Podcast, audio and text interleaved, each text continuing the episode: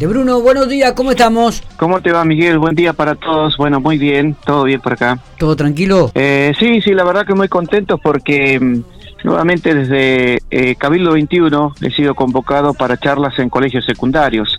Esto yo lo venía haciendo antes de la pandemia, eh, a través de Cabildo 21, cuando Cabildo 21 dependía del Consejo Deliberante. ¿Te acordás que después en la gestión, eh, esta nueva gestión de, de Fernando Alonso, Sí. Cabildo 21 pasó del Consejo Deliberante a depender de la Secretaría de Gobierno de la Municipalidad General Ujú, Pico, ujú. ¿sí? Cabildo Sí, sí. 21 ha hecho esas actividades.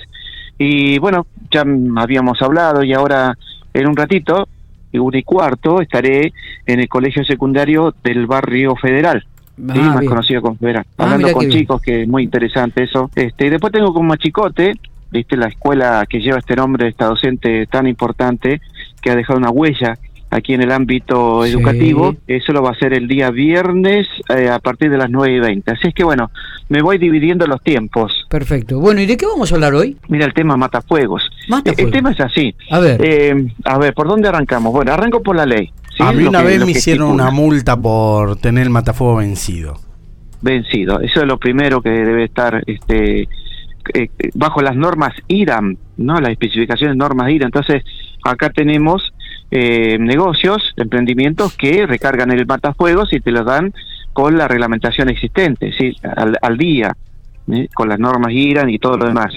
Y es obligación por la ley, el artículo 40 lo establece claramente la ley de tránsito, que deben llevar matafuegos de acuerdo a las características del vehículo. Y la ley dice, las motos están exceptuadas, o sea, no debería llevar.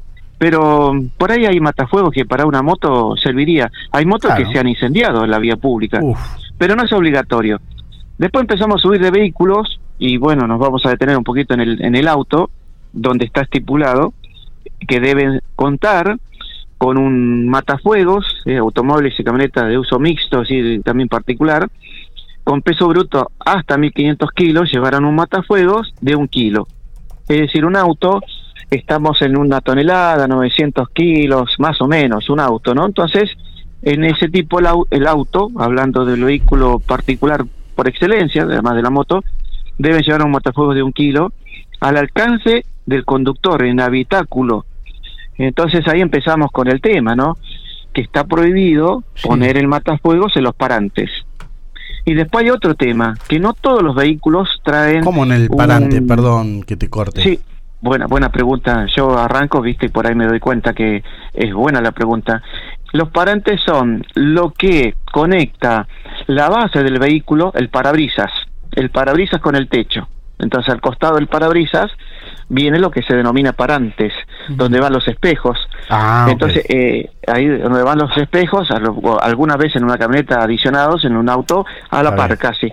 Entonces esos son los parantes donde la ley prohíbe la ubicación en ese lugar. ¿Y sabes por qué? Es por un tema de visibilidad. ¿sí? Claro. Porque quita visibilidad para, para el conductor. Eh, además dice que debe ir bien sujeto, muchas veces lo vemos así nomás, Mm. de fácil acceso, por ahí lo pones con candado y no encontrás nunca la llave, que puede ser. Entonces, ahí empezamos con otro tema. Vos sabés que hay una disposición no tan vieja donde desde el ámbito gubernamental, desde las autoridades nacionales, eh, no exigen a las, a las este, empresas o fábricas que fabrican o que arman esos vehículos, no exigen que salgan con el matafuegos. Por lo tanto, vos vas a una concesionaria y no vas a tener el matafuegos y no tiene el lugar donde instalarlos. Claro. Por lo tanto, por ahí uno se confía, compras un auto, tenés tres, tres meses para hacer la técnica y a los tres meses, cuando tenés que ir a hacer la técnica, si querés, en el control de la técnica te dicen matafuegos, ¿sí? Ajá. Pero, ¿cuántos de los conductores aquí en Pico, la zona, tienen el- la técnica? Y los contaditos, los que salen de provincia. Entonces tenés automóviles que por no hacer la técnica no tienen el matafuegos y ocurren este tipo de cosas, ¿no? Comienza un fuego y tenés que llamar a bomberos y todo lo demás. Si hubieses tenido el matafuego al alcance, quizás podrías haber controlado el fuego en ese momento, ¿no? Entonces es un tema importante, es un elemento de seguridad pasiva. Ujú. Bruno, dijiste, perdón, eh, yo tal vez estoy equivocada, eh, dijiste que un auto nuevo la técnica hay que hacerla a los tres meses. Tres años. 36 meses, sí. Ah, tres 36 años. meses. Sí, tres años. Claro, Treinta. escuché tres meses. Yo también he escuchado tres meses. Me parece que tres por años. eso, y ahí O sea, me quedé. 2020. Vale la aclaración. 2020. Vale la aclaración. Eh, el, Sí. Un auto del 2020 tiene que hacer la técnica a los. En 2023. Eh, esto cambió recientemente, lo del matafuego, la obligación en los autos cero kilómetros, ¿no? Pues a mí en algún auto anterior que me compré venía con, con matafuego. Y, y ahora el otro día me comentó un amigo que se compró un auto nuevo, digo, qué lindo auto, y un auto importante y sin matafuego. Yo digo, qué, qué manera de achicar gasto. Entonces te lo Ahí tenés que ir a está el comprar tema. vos. Mm. Sí, sí, ahí está el tema, Mati. Por ejemplo, hay un operativo, vos saliste con tu auto, te dijeron tenés 36 meses, o sea, 3 años Sí. de tolerancia para no hacer la técnica, ¿sí? Y, y te vas a otra de paseo, te vas de vacaciones, justo está la policía de esa otra provincia, donde están bastante exigentes, o gendarmería, y te va a decir, la ley 24449, artículo 40, exigen matafuegos, pero este venía sin matafuegos, Mm. lo compré cero kilómetros, sin matafuegos. Claro, desde la fabricación o al comprar cero kilómetros que salen de fábrica y lo compras, te encontrás que no viene con el matafuegos. Pero la ley exige el matafuegos. Entonces aquí hay una especie de, no digo contradicción, sino de poca información. Yo recomiendo, si vas a salir de provincia, el matafuego. Es más, recomiendo si andás en pico el matafuego. Y no es por vender mat- matafuegos, sino por una cuestión de prevención. Auspicia este momento, Qué Matafuegos bárbaro. 16. Eh, Sí. Lo que está Matafuegos claro, lo que está claro, Bruno, es que nunca se coincide absolutamente nada en este país, ¿no? Las legislaciones Eh, nacionales, y vamos locales, provinciales, nacionales, uno te dice una cosa, el otro te dice otra. Salís de Pico y ya tenés un problema.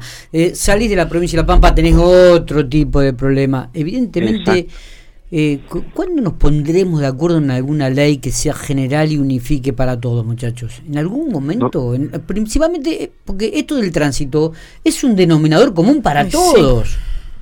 Sí, sí, sí, sí. Ese es un tema porque arrancamos desde la bicicleta. Fíjate vos, bicicleta para arriba. Ahora se metió el tema del monopatín eléctrico, viste que está la ordenanza, es el monopatín eléctrico.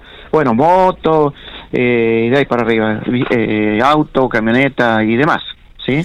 Entonces, y tenemos el, el, el tema este, que nuestra constitución, ¿sí? El sistema, aquí en la República Argentina, el sistema federal.